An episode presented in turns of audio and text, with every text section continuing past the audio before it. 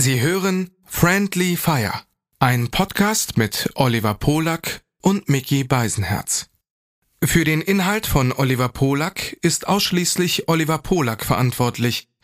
Für den Inhalt von Mickey Beisenherz ist ausschließlich Mickey Beisenherz zuständig. Hiermit distanzieren sich die beiden schon einmal im Voraus voneinander. Du bist allein. Wer soll bei dir sein? Greif zum Telefon. Da sind wir schon. Dein auditives Disneyland. Bis es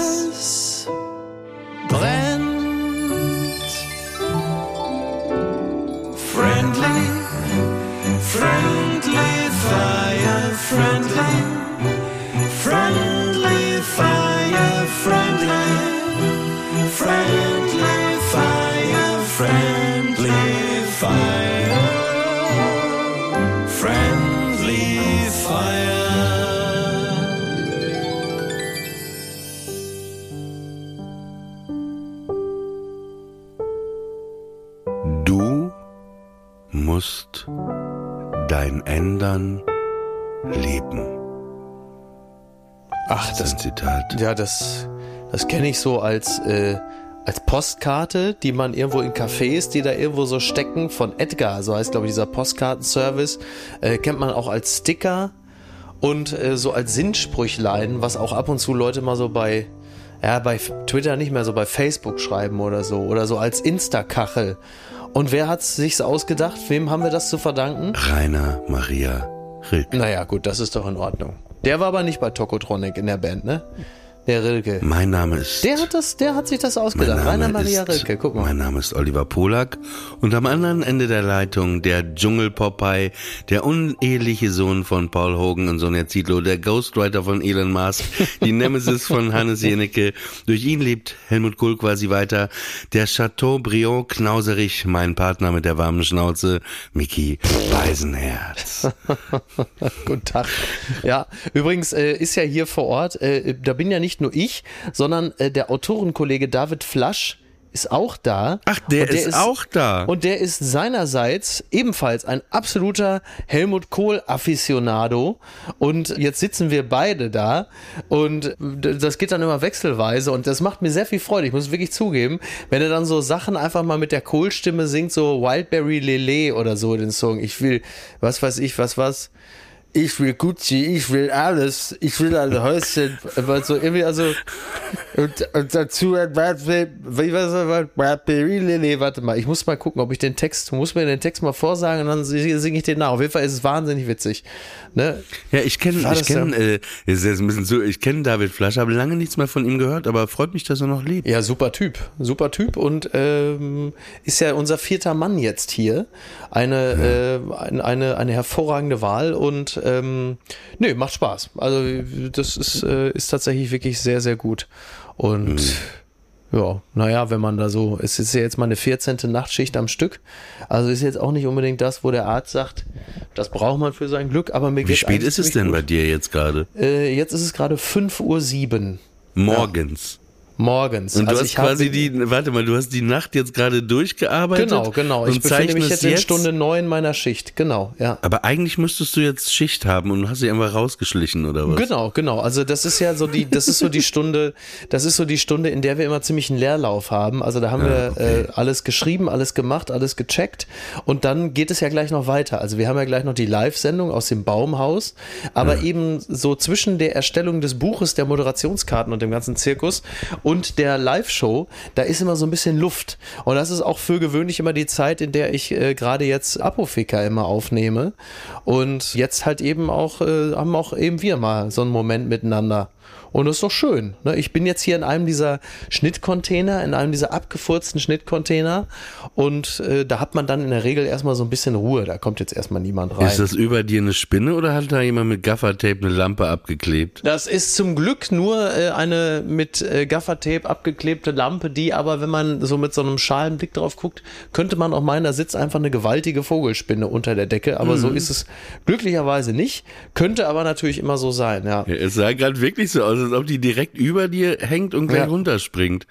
Das wäre Ja. kein schöner Tod bei uns im Podcast. Wäre es okay, wenn wir es ausstrahlen würden? Unbedingt, unbedingt. Aber nur wenn es spektakulär ist und ich einigermaßen mannhaft dabei rüberkäme. Ansonsten natürlich nicht. Ne? Also dann möchte ich bitte, dass es dann anders erzählt wird. Dieser Schnittcontainer hat insofern eine gewisse neue Bedeutung für mich bekommen, als dadurch, dass wir ja jetzt vier Autoren sind, machen wir immer so zwei verschiedene Schichten. Also früher sind wir immer zu dritt gleichzeitig gefahren und dann war das anders und jetzt machen wir das immer so, dass wir uns immer aufteilen, immer wechselweise. Also zwei fahren schon um 16 Uhr hierher und sind dann um 4 Uhr wieder, also 4 Uhr morgens wieder weg und die anderen fahren um 8 Uhr hierher und sind um so 9.30 Uhr hier weg. Und die, die um äh, 16 Uhr kommen, davon kümmert sich dann einer um äh, so die sogenannten Off-Texte, also die dann so laufen, während die bewegten Bilder laufen, so Off-Texte halt. Ne? Das ist aber eher so, das ist eher so ein bisschen mehr Verwaltungsarbeit. Und die anderen drei an dem jeweiligen Tag, die kümmern sich dann um die Moderation, also die schreiben dann die Moderationsbücher und die Gags. Und das ähm, ist in diesem Jahr für mich komplett neu. Das gab es halt vorher nicht, diese Position. Und wir tauschen halt immer Reihe um. Und einer macht dann immer an dem Tag diesen Dienst in dem Schnittcontainer hier und macht dann so Verwaltungsarbeit. Und die anderen drei sitzen dann in dem anderen Raum und schreiben das Moderationsbuch. Und das fühlt sich an, das ist ja für mich komplett neu, äh, wie Stubenarrest. Das, äh, das, als ich das das erste Mal gemacht habe, ist eine ganz seltsame Situation, weil du musst dir dann vorstellen, wir haben ja hier so ein Gelände, da geht man dann mal so hin und her und so und dann gehst du, du bist dann ja, du bist ja in einem eigenen Container, in einem eigenen Raum, Ja. hast auch mit den anderen nicht viel zu tun, Ja. gehst aber ab und zu mal an dem Container vorbei, wo die anderen sind und dann sitzen die da drin und da wird gelacht und die haben Spaß und so und dann gehst du wieder zurück zu deinem freudlosen Sch Schnittplatz in diesem Piss-Container und du kommst dir wirklich vor wie so ein Kind damals, das Stubenarrest hatte, Ja, während die anderen gerade halt auch einfach so. draußen. Ja, das sieht auch gerade die alles so aus, als ob du nicht raus darfst. Hattest du als Kind Hausarrest? Ja, ich hatte bestimmt mal Stubenarrest, aber das war jetzt nicht so wahnsinnig viel. Also ich könnte mich jetzt nicht erinnern, dass das andauernd der Fall gewesen wäre, aber ich hatte das bestimmt auch mal. Ich So. hatte das aber auch. Ich, hatte, ich weiß Ja. aber, ich habe versucht gerade mich dran zu erinnern, aber Gehirn macht ja bei mir gerade nicht so mit, aber Mhm. ich weiß nicht mehr was, aber ich hatte Hausarrest. Also ich hatte, Mhm. es gab Strafen, Hausarrest, mal eine Woche oder so, das hieß eben Schule und nach der Schule durfte ich nicht mehr raus, ne? Also dann durfte Mhm. Ja, man, ja. aber ich weiß nicht mehr, was ich, ich habe auch nichts wirklich Schlimmes gemacht. Also ich Welche in- in der- Biersorte hast du denn da wieder mit in die Schule gebracht? ich, in der Retroperspektive würde ich sagen, dass es auf jeden Fall nicht äh, gerechtfertigt war, weil ich eigentlich ein Ja. sehr, sehr braves Kind war. Also man, man würde es jetzt gar nicht so denken, aber die, die Wut, die du heute hast, das ist, resultiert einfach nur noch von diesem willkürlichen Hausarrest, der mir untergejubelt wurde. Also bevor wir, wir können gerne gleich nochmal auf das Thema Hausarrest kommen, das ist auch ganz interessant. Wobei wir können ja kurz da noch bleiben. Äh, woran ich mich lediglich erinnere, war eine Situation, da war ich aber so, würde ich mal sagen, elf oder max, na, elf, glaube ich. Und da war es halt so, da bin ich da mit meinem Freund Jan, der ja so ein bisschen das Schmuddelkind war, der in einem schiefen Haus gelebt hat, zwei Straßen weiter, war ich mit dem unterwegs. Und meine Mama, die wollte dann mit meinem Vater irgendwie abends, wollten die irgendwo hin. Und ich hatte aber wohl den Haustürschlüssel in der Hosentasche, da war auch der Autoschlüssel und alles. Und die konnten da nicht weg.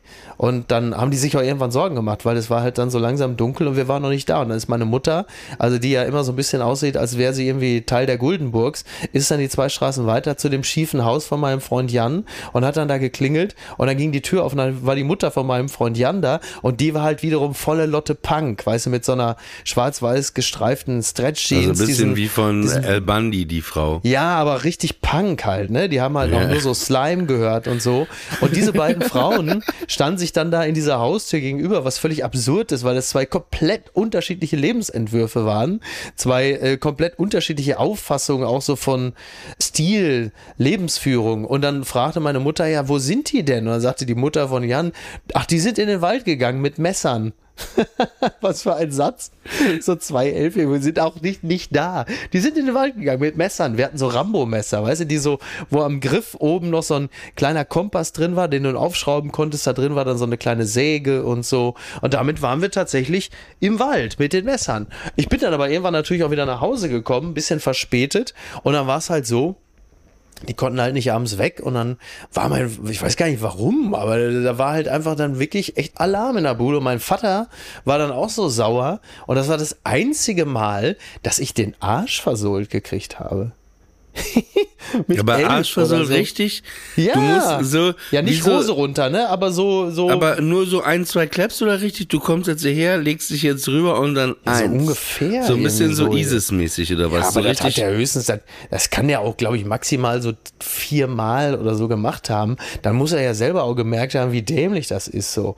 Also es war aber natürlich eine demütigende Erfahrung, weil du natürlich denkst, ich meine, du bist ja schon vorpubertär und dann musst du dir da noch ja. den Arsch versohlen lassen. Also meine Eltern mein Vater, haben mich nicht feiner Kerl, feiner Kerl, der er ist, war natürlich da in seinen pädagogischen Mitteln auch so limitiert, dass er dann also sehr schnell ans Ende äh, seines Lateins und dann dachte er, es ist vielleicht eine super Idee, so jemandem, der schon so pubertiert, jetzt noch den Arsch zu versohlen, wo man ja eigentlich sich theoretisch beim Arschversohlen umdrehen müsste so, und, und den Vater angeguckt haben, Klaus Hermann, meinst du, das ist jetzt für solche Aktionen nicht ein bisschen spät? So, da hättest du halt nicht mal vor ein paar Jahren, weil ich habe ja nicht, sonst ist ja keiner von uns geschlagen worden. Also ich habe nie ja, Meine Mutter hat immer gesagt, ich hätte ihn mal schlagen sollen. Ja. Ne, dann wäre ja. vielleicht was da rausgekommen bei ihm. Ja, so. Also, naja, ja. gut, aber dann wäre es hätte es wahrscheinlich drei, vier Bücher weniger gegeben, ein paar Bühnenshows weniger. Ne, dann wärst du jetzt wahrscheinlich einfach ein sehr, sehr zufriedener äh, Sachbearbeiter äh, bei der Barmer Ersatzkasse in Berlin. Nee, da wäre uns Alter, allen, glaube ich, sehr viel verloren nie. gegangen. Ne? Ja. ja. Nee, Barmer Ersatz, also nee, meine Eltern haben mich nie geschlagen, aber es fühlte sich natürlich an, ne? Aber nein. Ja. Aber äh, es mangelte es gab, nicht an seelischer Grausamkeit, wolltest es gab du sagen. Lediglich die körperlichen Übergriffe. Da hat mein Vater mir ja, so ins Gesicht geschlagen, aber es war. Ach so, also. Nee, doch. nee, aber es war nicht so richtig, so jetzt wie bei dir, so richtig geplant mhm. bei deinem Vater. Und ja. er hat im Nachhinein, also, da muss ich auch sagen, hatte er recht. Das war irgendwie, wir waren in München irgendwie und da gab's ja überhaupt noch gar keine Navi und so. Und wir hatten uns ja. da irgendwie verfahren, ne? Meine ja. Mutter machte Stress, ich hinten auch irgendwie nur am Rumquaken. und dann äh, habe ich mich so, kennt das noch als Kind, man hat sich immer manchmal so zwischen den beiden Vorder' Vordersitzen ja, ja, so nach vorne gelehnt und die ein bisschen Natürlich. zugelabert. Wie der Esel hinten bei Shrek, der manchmal so nach vorne kam. Hey, na, alles klar. Und äh, dann habe ich so, hey, mein, zu meinem Vater auch, hey, hier und da. Und meine Mutter auch. Und dann war er so, hat ihn das alles so gestresst, dass er einfach, jetzt geh nach hinten. So. Und dann hat er mit seiner Hand, also war, er wollte einfach nur, dass ich nach hinten. Und dann hat er okay. mir richtig ins Gesicht, aber es war wirklich nicht okay. Absicht. Er wollte dich aber, eher nur abräumen. So. Ja, ja, aber er hatte trotzdem, muss ich im Nachhinein, ich war dann überhaupt nicht, also ich habe glaube ich geweint, aber mhm. ich habe das dann sofort verstanden, dass er trotzdem recht hatte. Ne? Das war eine, mhm. ist ja auch ohne angeschnallte einfach rumtouren im Auto der Klassiker. Er hatte recht. Also mein Vater, ja, okay. das äh, habe ich ihm äh, nie übel genommen. Ja. Es war ja auch nicht seine Intention, dir jetzt eine zu zimmern. Es war ja lediglich eigentlich eher so eine Art, er war ja wie so eine Art äh, Scheibenwischer, wollte er im Grunde genommen jetzt mal die Fahrgastzelle wieder freiräumen von Störfaktoren. Und in diesem Falle äh, traf es dann halt eben auch dich. Hat er denn wenigstens deine Mutter gleich mit abgeräumt oder galt das ausschließlich nur dir? Nee, es galt nur mir. Okay, naja. Nochmal ganz kurz zu dieser, dieser Situation, was ich noch erzählen wollte, was natürlich auch eine interessante Selbst, also für, eine für mich interessante Selbstbeobachtung ist. Dann sitzen dann diese drei Autoren und schreiben dann ein Moderationsbuch, an dem ich ja nicht beteiligt bin in diesem Falle. Und dann ist Buchbesprechung und da merke ich dann schon in diesem Falle so eine Form der, der kreativen Eifersucht weil dann ist natürlich Buchbesprechung, dann präsentieren wir da gemeinsam quasi das, das Sendebuch, mit dem ich ja in diesem Falle nichts zu tun habe, weil die drei haben es ja geschrieben in der Zeit, während ich hier diese administrativen Tätigkeiten mache, mit so leichten kreativen Ausschlägen, aber nicht der Rede wert. Und ich merke dann schon, dass mir das wirklich wehtut, so, dass ich wirklich da denke, so, Mann, ey. Ich sitze dann nicht da und denke, ja, was ist das denn für eine Scheiße, weißt du, weil man selber nicht beteiligt war, sondern so wirklich voll kollegialem Respekt, aber auch voller Selbstzweifel. So dieses Gefühl, ja, jetzt haben die da echt wirklich ein richtig witziges Buch geschrieben. So irgendwo zwischen, ja, guck, da braucht dich auch keiner für, dass das ein gutes Buch wird und auch, das ist doch viel besser als die Bücher, an denen du beteiligt bist. Also das merke ich in dem Moment schon, wenn ich da so sitze, denke so, mhm das keine ist keine, also man gewöhnt sich hier dran, ja, ist ja. jetzt alles nicht so wild, aber es ist auch keine schöne Situation. Also ich weiß, als diese Schicht jetzt das erste Mal war, das hat mich wirklich echt un, also unglücklich, ja, in, in den Dimensionen im Rahmen dessen, was man hier so macht. Aber es blieb auf jeden Fall ein sehr, sehr unbefriedigendes Gefühl und dieses Gefühl der, ja. der Unzulänglichkeit ja, war auf jeden Fall da. Tut mir jetzt auch leid, ähm, dass wir das hier live im Podcast machen müssen, aber der Markus Küttner von RTL, der hat mich gerade angerufen. Und ja. Äh, ja, es ist auch unangenehm für mich, dir diese Nachricht ja. jetzt zu überbringen, aber das ist das letzte Mal, dass du jetzt mit im Dschungel ja. bist. Heinz, ich habe eine ganz unglückliche Aufgabe. Du bist raus. Du bist raus. Ja. Nein, ich, aber ich bin dafür, dass du nächstes Jahr auf keinen Fall wieder im Dschungel fährst. Warum? Das geht, nee, weil es zu viel ist mit deinen ganzen Podcasts und dann da noch Nachtschichten. Ja, dann kann ich doch den also Podcast mit dir lassen.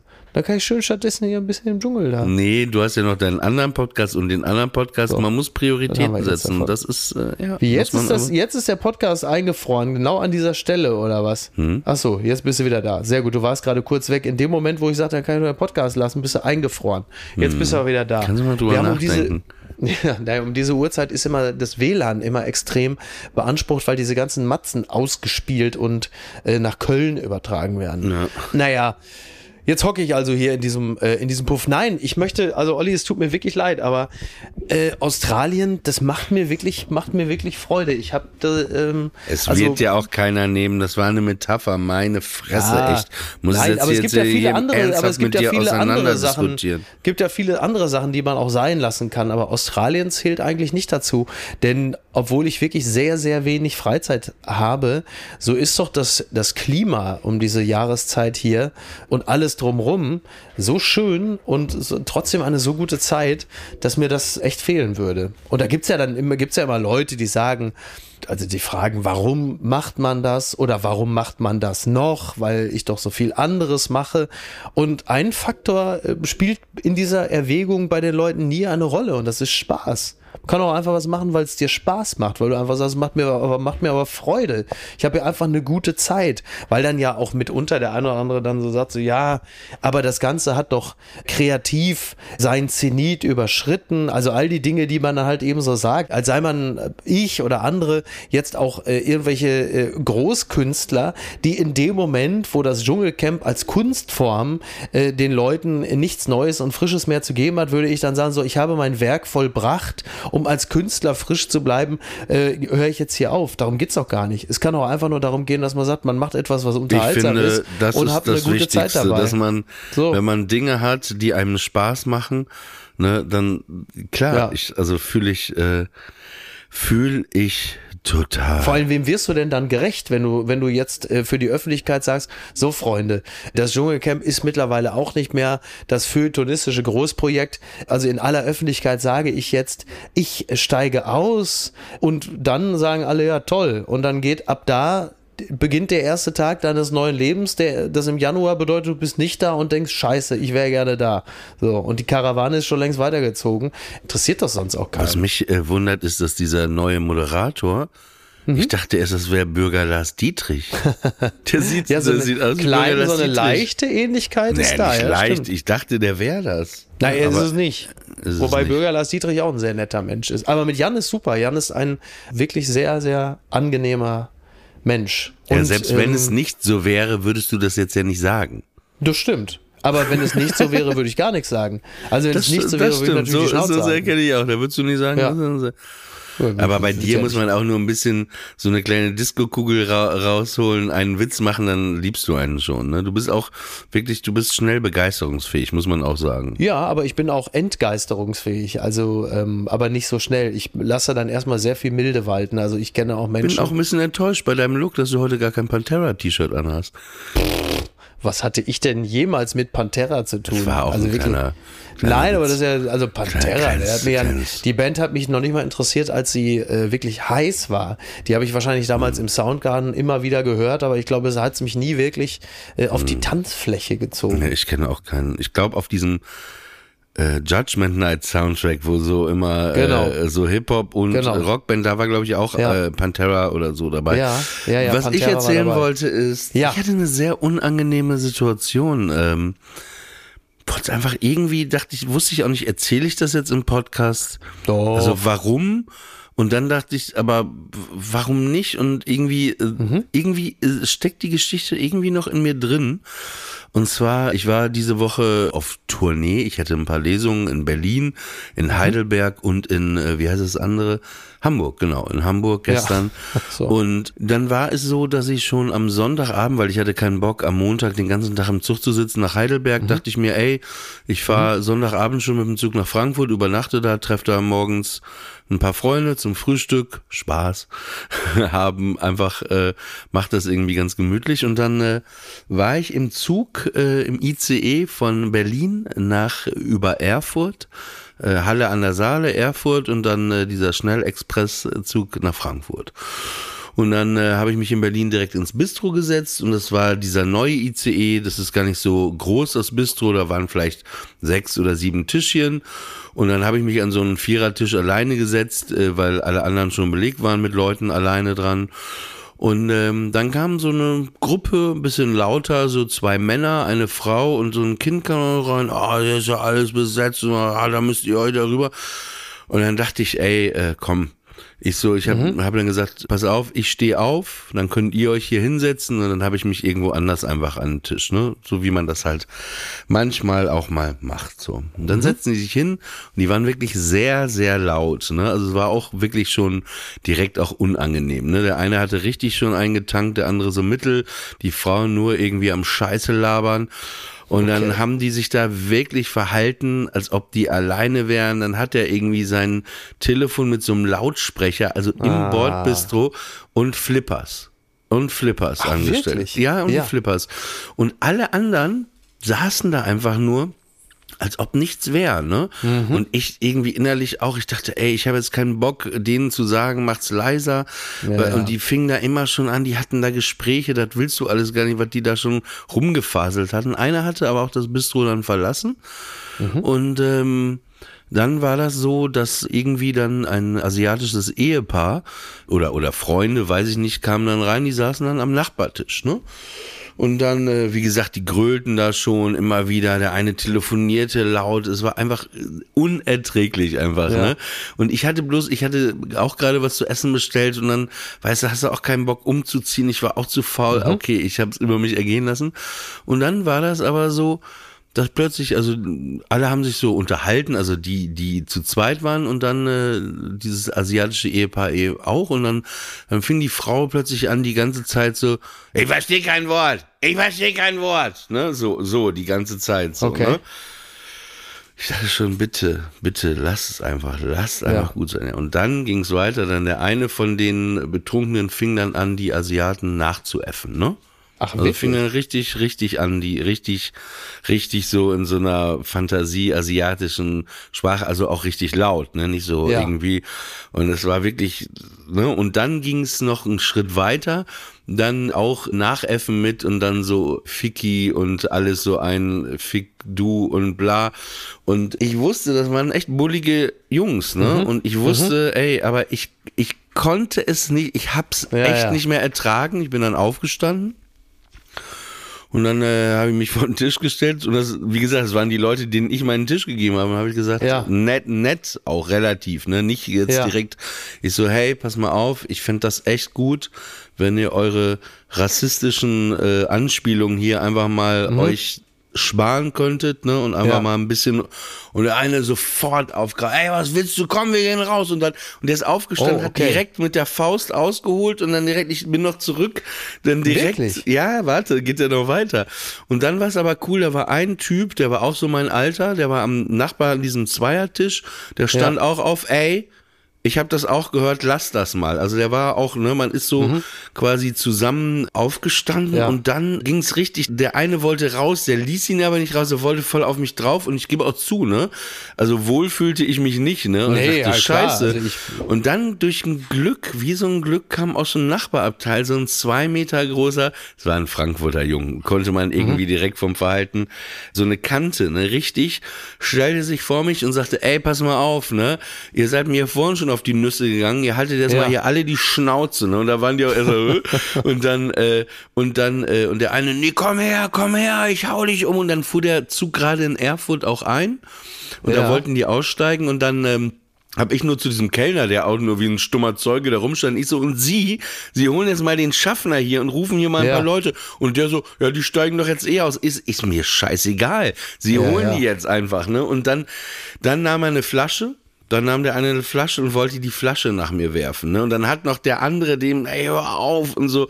Aber ich hatte, ich gebe ehrlich zu, ich dachte, scheiße. Ich sah das so mhm. in Zeitlupe alles, ne? Ja, ja. Ey, wenn du jetzt eine richtige Flasche mit einer, und dachte ja. mir in dem Moment, warum haben die hier überhaupt Glasflaschen, wenn hier so viele Fußballfans überfahren? Warum haben die hier kein Plastik? Warum ist das heute der einzige Tag, an dem das Bordbistro wirklich mal geöffnet ist? Ne? Wie viel Pech kann man haben? Genau, und ich, ich versuch's gerade nochmal irgendwie, ähm, na, ich hätte, also äh, ich hätte mir äh, wahrscheinlich auch eine Buchse gemacht. Also in dem Moment hast du ja so ein unmittelbares Bedrohungsszenario und du merkst, wie die Sache dir ja komplett über den Kopf wächst. Ey. Du denkst, du machst jetzt mal eben kurz äh, da mal eine kleine Ansage und dann wird's vielleicht laut und beruhigen sich alle, aber stattdessen sollst du da richtig was auf die Schnauze kriegen. Also da hätte ich wahrscheinlich auch ein bisschen Dünnpfiff gekriegt. Und da merkte ich wieder, trotzdem, ne, weil es waren noch vier andere in dem Abteil, mhm. die einfach weiter aßen, ne, als ob nichts mhm. wäre. Ja, ja. Und da merkst du schon, dass es dann doch so eine strukturelle Wegschaugesellschaft ist, weißt du? Naja, und, sie haben ja anhand deines Beispiels ja auch gemerkt, dass das ja nicht allzu vorteilhaft ist, wenn man sich einbringt. Ja, genau. Und also sie haben äh, unmittelbar gesehen, was das bedeutet. Ne? Wie gesagt, so. es gab jetzt eben den einen Typen und den anderen und dann kam auch die die Schaffnerin und und der Schaffner und dann standen wir auch mit fünf oder sechs Leuten vor denen um die rum rum, ne? Ja. Und es geht drum, vielleicht manchmal auch so eine geteilte Verantwortung vorzumachen. Es gibt das irgendwie, ich weiß nicht genau, wie es heißt, so Second Dancer Prinzip. Das ist ein bisschen wie wenn du in die Diskothek gehst, ne? Und die Tanzfläche ist leer und keiner tanzt, ja. ne? Ach so, es okay, muss verstehe. erst immer, es muss erst immer einer quasi ja. anfangen und dann kommen die anderen und das war in dem Moment ne also äh, war ich dann und der Typ war auch richtig cool es war ähm, ein Typ, der kommt ursprünglich aus Halle an der Saale, lebt in Heidelberg. Und wie gesagt, dann sind die auch raus. Dann haben die noch von draußen nochmal ganze Zeit an die Glasscheibe gedonnert, mhm. Beschimpfungen, ne?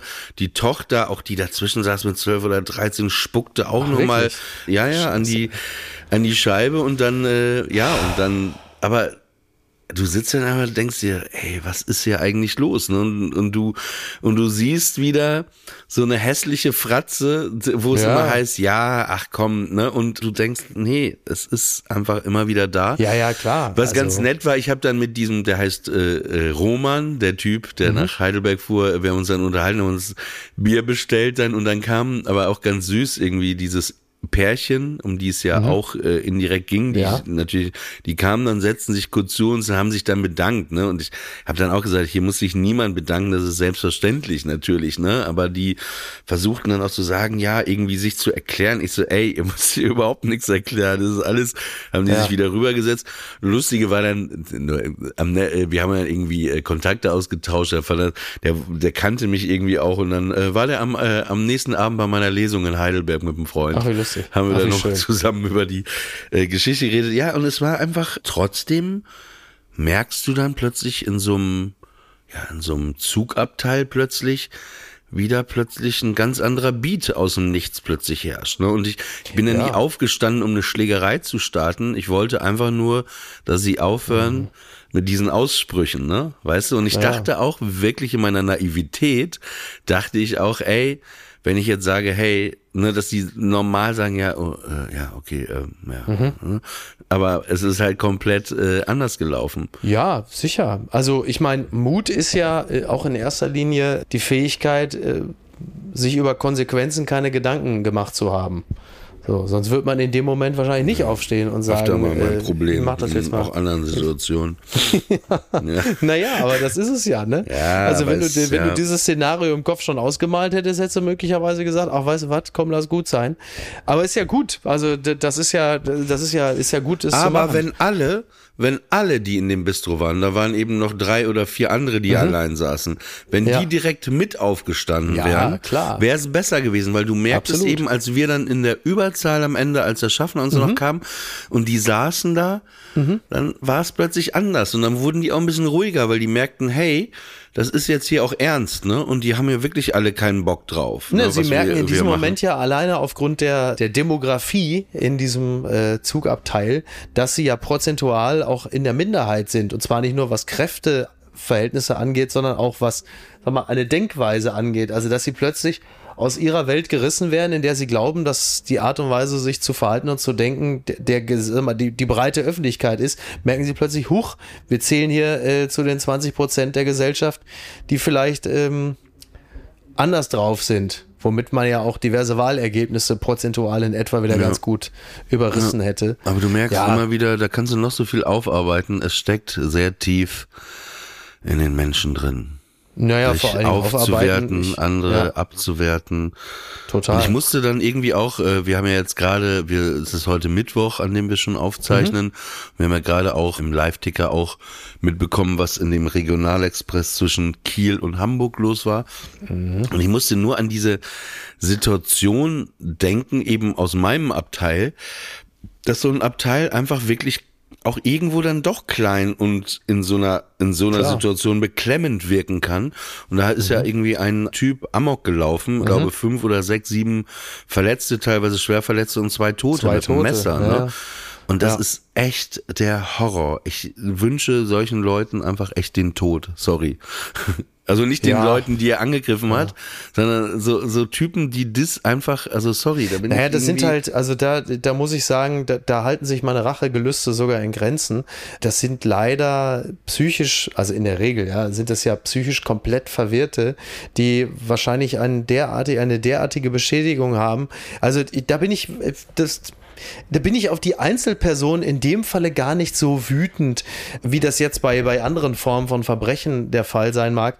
Mich macht es halt in dem Falle wirklich einfach nur traurig, weil es vor allen Dingen auch bedeutet, dass du eine, eine Zahl von Menschen hast, die auch so unter dem Radar durchfliegen, dass sie nicht die psychische Betreuung bekommen, die sie brauchen, um solche Sachen auch zu verhindern. Also das ist ja jetzt mal so aus der Distanz betrachtet, wird es ja wieder ein ähnlicher Fall sein wie andere Fälle auch, wenn irgendwelche Leute plötzlich auf die Gleise geschubst werden oder ein anderes Messerattentat, ich, wie ist das, Illa Tissenberg, dieser Ort oder so. Sowas hast du ja alle Nase lang und ich fürchte, das hat auch unter anderem ganz viel nochmal mit der Pandemie zu tun, dass halt zusätzlich über die letzten drei Jahre noch viel mehr Menschen durchs Raster gefallen sind, die man vorher vielleicht nochmal in irgendeiner Art und Weise betreut hätte, egal in welchem Zusammenhang. Ja, es gibt ja ganz viele soziale Strukturen, die dann nochmal zusätzlich weggebrochen werden. Da fehlt mir so ein bisschen so dieses Verhältnis von Schuld und Sühne. Also, dass das fürchterlich ist, dass man wütend wird, dass man die Leute hasst, die so etwas machen, das ist ja total, ist ja ein total legitimes Gefühl. Aber ich glaube, es hat vor allen Dingen damit zu tun, dass es einfach einen wirklich sehr, sehr großen oder erschreckend großen Prozentsatz von Menschen in unserer Gesellschaft gibt, die halt einfach wirklich nicht, die verwahrlost sind, die psychisch defekt ja, sind. Ich verstehe das, ich verstehe das alles, aber trotzdem ist da bei mir dann die Grenze. Ich kenne auch Leute, denen es nicht gut geht und, und was weiß ich, und du hast Wut oder was was ich ist. Aber ja, klar. wenn du diesen Schritt gehst und einfach mit Messern auf Menschen einstehst und Ja. einkalkulierst, die auch umzubringen, Also in der Regel ist das ja psychische Krankheit, ja. Das ist ja, das soll nichts entschuldigen, es soll es nur erklären. Also ein, Hass, aber das macht's ja, nicht wenn es besser. darum, Macht's ja nicht, Nein, es macht nicht ja besser, aber ich will damit Ja. nur sagen, warum ich auf diese Leute in diesem Falle gar keinen wirklichen Hass empfinde. Da, da, das ginge mir dann eher so bei Leuten, die was weiß ich, irgendwelche äh, Kinderporno-Ringe leiten oder so, ja, wo diese Motivation auch wirklich da ist und kriminelle Energie. Ich sehe in diesem Falle keine kriminelle Energie im eigentlichen Sinne. Es ist halt einfach nur fürchterlich, was da passiert. Also, ja, ich, ich verstehe, wo du herkommst oder deinen Gedanke, aber das ist mir zu, so leicht, äh, finde ich, sollte man, also das ist mir zu. Ja, ich habe dann eher wirklich die Wut auf die Leute, die nicht in der Lage sind, diese Menschen, die so psychisch auffällig sind und oft ja auch schon aktenkundig, du hast ja dann mhm. immer irgendwie, der Täter XY war ein Polizeibekannter XY, dass du da nicht in der Situation die Möglichkeiten hast, personell, strukturell solche Leute in den Griff zu kriegen. Das ist dann tatsächlich das, was mich in diesem Zusammenhang wesentlich mehr wütend macht. Ich sehe dann die Täter oder Täterinnen selber eher noch als Variable und ähm, das mag sie auf eine gewisse Art und Weise auch entmenschlichen, aber da macht mich eher wütend,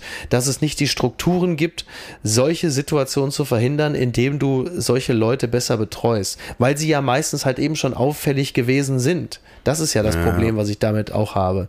Am Ende teilen wir uns eine Wut, nämlich, dass du völlig aus dem Nichts solche Vorgänge hast und am Ende stehen da zwei Tote zu Buche, mehrere Verletzte an einem völlig normalen Tag, in dem Menschen in dem Regionalexpress sitzen, äh, Musik hören.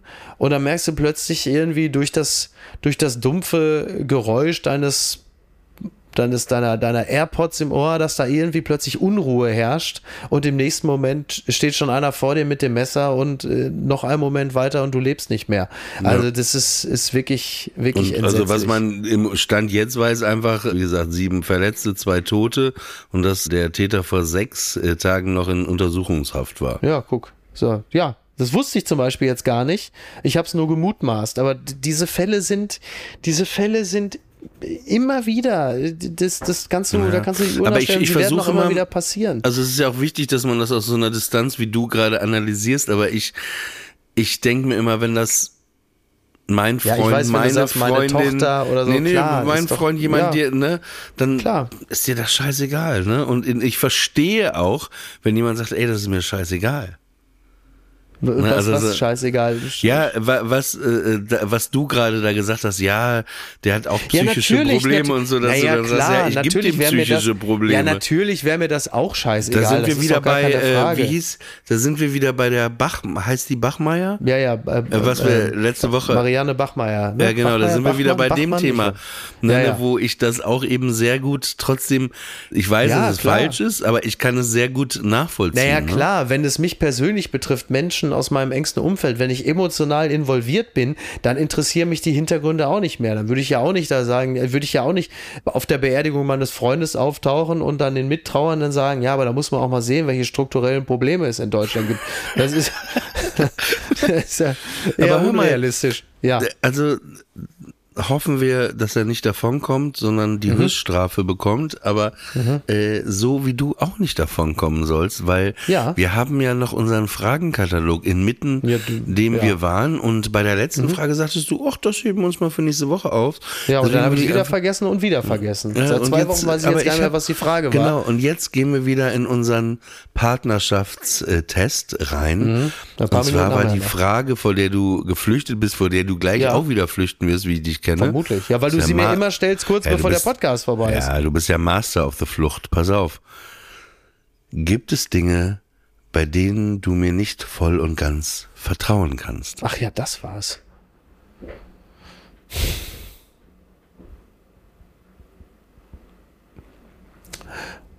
Möglicherweise könnte ein Szenario eintreten, in dem ich dir irgendetwas anvertraut habe, was du in einem Moment, in dem du aus welchem Grund auch immer dich zurückgewiesen oder verletzt fühlst, nur um mir weh zu tun, gegen mich verwendest. Das ist das einzige Szenario, das ich mir vorstellen kann, dass ich dir nicht zu 100% vertrauen kann.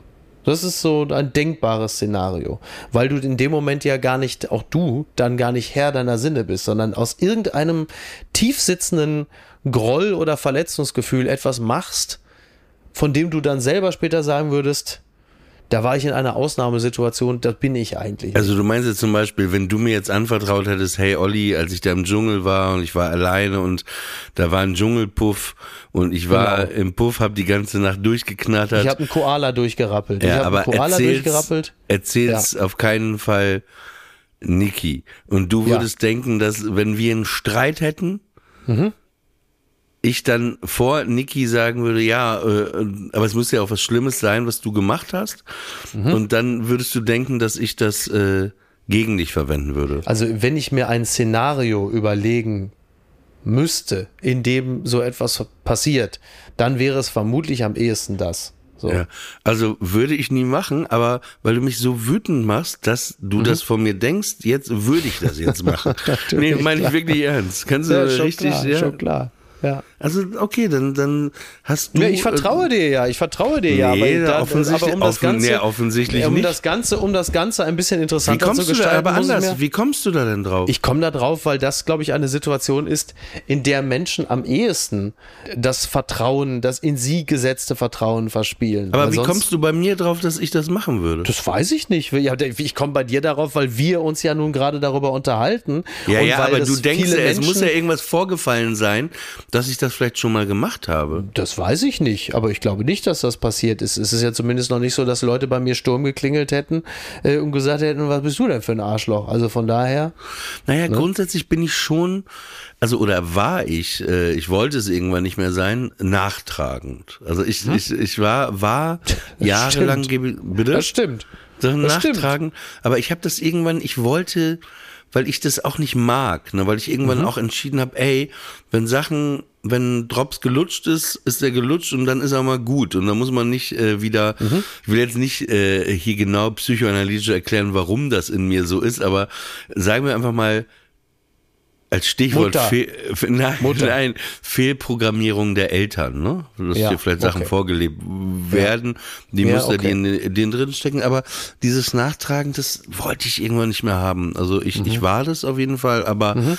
ich äh, hoffe, dass ich das sehr gut im Griff habe. Und manchmal ist es ja auch okay, ne, dass man sagt, einfach grundsätzlich auch sich entschieden hat. Es muss dann oh. eben ja nicht nachtragen sein, aber sagen, ja. ey, ich habe keinen Bock auf den oder auf die. Ne? Das ist ja, ja wieder was anderes. Das ist ja nicht nachtragen, sondern eine Entsche Entscheidung, ja. Genau. Aber jetzt muss ich dich natürlich auch fragen, in welchen Situationen äh, du mir nicht vertrauen kannst.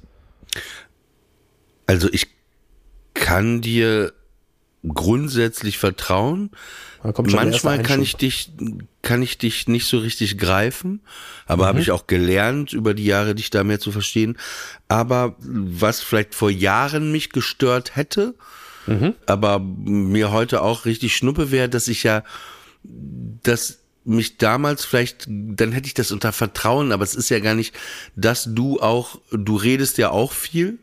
Also mhm. so auch über, ne, wenn, auch wenn Leute mal nicht da sind oder so.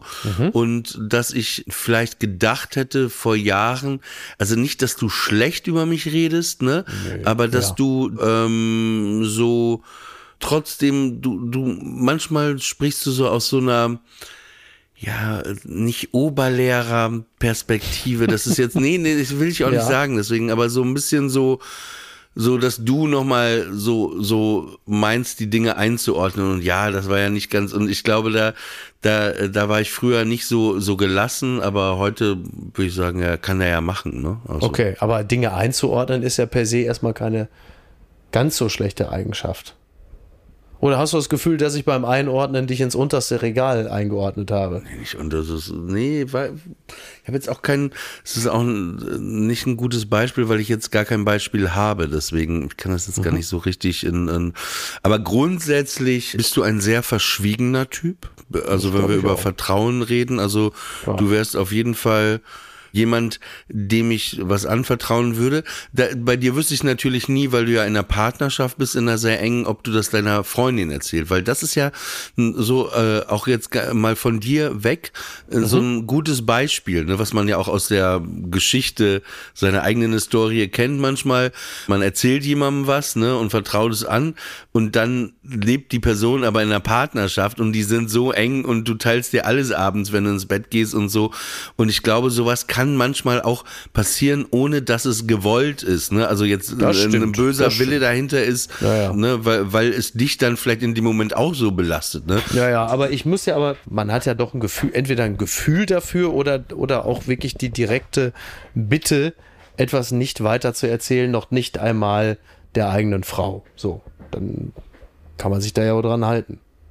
So, hast noch eine, bevor ja, ich wieder los muss? Ist ja gut, jetzt warte mal gibt es Eigenschaften und Seiten an dir, die du überhaupt nicht magst? Die ich überhaupt nicht mag. Ich überlege gerade. Also es gibt, gibt jetzt erstmal so, also spontan wüsste ich jetzt nichts, was ich überhaupt nicht mag, wüsste ich nicht. Ich sehe, ähm, also ich würde mich, äh, würde schon behaupten, dass ich mich durchaus äh, selbstkritisch betrachte, dass ich äh, manchmal mich, mich äh, selber dabei beobachte, dass man vielleicht ein bisschen mehr wirkt, als man sein sollte. Also dass, dass es so Situationen gibt, in denen das hat wahrscheinlich auch was damit zu tun, dass man vom Berufswegen halt einfach irgendwie auch auf Wirkung bedacht ist, dass ich mich manchmal in Situationen äh, beobachte, wo ich denke, jetzt solltest du einfach nur, solltest ein bisschen weniger wirken und ein bisschen mehr sein. Da würde ich sagen, das sehe ich kritisch.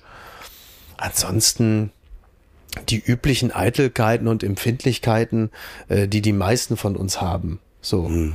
Aber Bei jetzt nichts wirklich Gravierendes, wo ich jetzt sagen würde, das stört mich so. Ich sehe halt einige Sachen kritisch, einige Entwicklungen sehe ich kritisch, einige Tendenzen. Aber nichts so Gravierendes, wo ich sagen würde, das ist wirklich hm. etwas, was ich als falsch erachte. Ja. Was ich bei mir sagen würde jetzt, so wenn ich drüber nachdenke, was mir einfällt, ist, dass ich manchmal zu voreil, voreilig bin. Ich würde mir manchmal mhm. wünschen von mir auch, also eben nicht, das, dafür hasse ich mich jetzt oder so, aber das ist so eine Sache manchmal, dass ich manchmal in, in vielen Situationen, das bezieht sich auf ganz viele Sachen bei mir im Leben, dass ich manchmal denke, hey, urteil jetzt nicht sofort, sofort, ne, und mhm. sofort, weil, ähm, überhaupt voreilig manchmal vielleicht auch zurückschreiben oder so, einfach mhm. manchmal auch einfach mal sagen, ja, lass das jetzt erstmal sacken. Ja. So, dann lassen wir die jetzt ja, auch dann würde ich aber, aber, aber ich, ich finde, wir sollten irgendwie noch mit einem interessanten Gedanken den Podcast beenden. Ich habe, du Wenn du einen hast, hau raus. Ja, ich habe, ich habe so einen Hirsch gesehen irgendwo letztens so ein Video oder so, ne? Und ja. dann dachte ich, boah, das ganze Holz, was der da auf dem Kopf mit rumträgt, ne? Das, nee, das, ich dachte mir wirklich als Hirsch, mhm. ob du dich fragst, ey, scheiße, ne? Ich muss ein Leben lang da irgendwie zehn Kilo Holz, zehn ja. Kilo Holz mit mir rumtragen und das ist ja auch auch wirklich, glaube ich, unbe also weißt du, stell dir einfach vor, du müsstest ein Leben lang so einen Kronleuchter ja. auf deinem Kopf balancieren. Mhm. Das ist doch der Horror. Ich meine, das ist doch genauso, Gedanke, ja. wenn ich dich fragen würde, hey, willst du Gitarre spielen oder Harfe, ne? Dann würdest du doch auch eher direkt sagen Gitarre, weil ein Leben lang diese Harfe mit dir rumzuschleppen. Deswegen, ich hatte da einfach so ein Mitgefühl, was so Hirsche angeht. Dachte mir, ja. die Find können ich, das äh, nicht, nicht so geil finden, oder?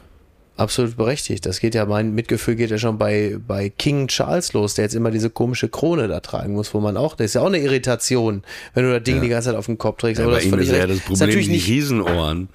Kommt auch noch dazu, aber die balancieren dann vielleicht auch vieles aus. Übrigens natürlich nicht Holz, sondern Horn, aber ansonsten stimmt's natürlich. Du hast da einfach wirklich so 20 Kilo Zeugs auf der Birne. So. Ja. Apropos Hirsch, ich muss jetzt gleich noch hier in den Busch, muss noch so einem äh, Zwölfender die Klöten abknipsen. Wem? Denn äh, es ist ja wieder Dschungelprüfung. So ein Zwölfender.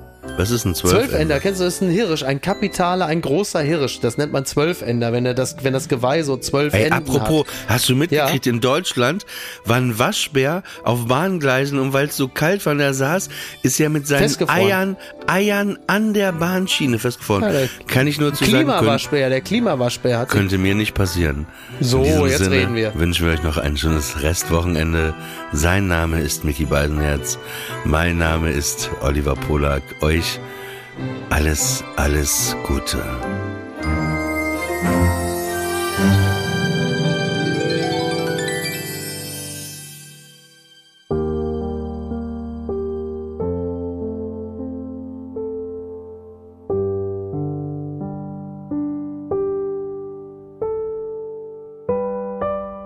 Friendly Fire ist eine Studio Bummens Produktion. Executive Producer Tobias Baukage. Produktion Hanna Marahil und Inga Wessling. Ton und Schnitt Fabian Seidel. Und einen besonderen Dank an Aerobik für die Musik und an den lieben Edin Hasanovic für das Entree.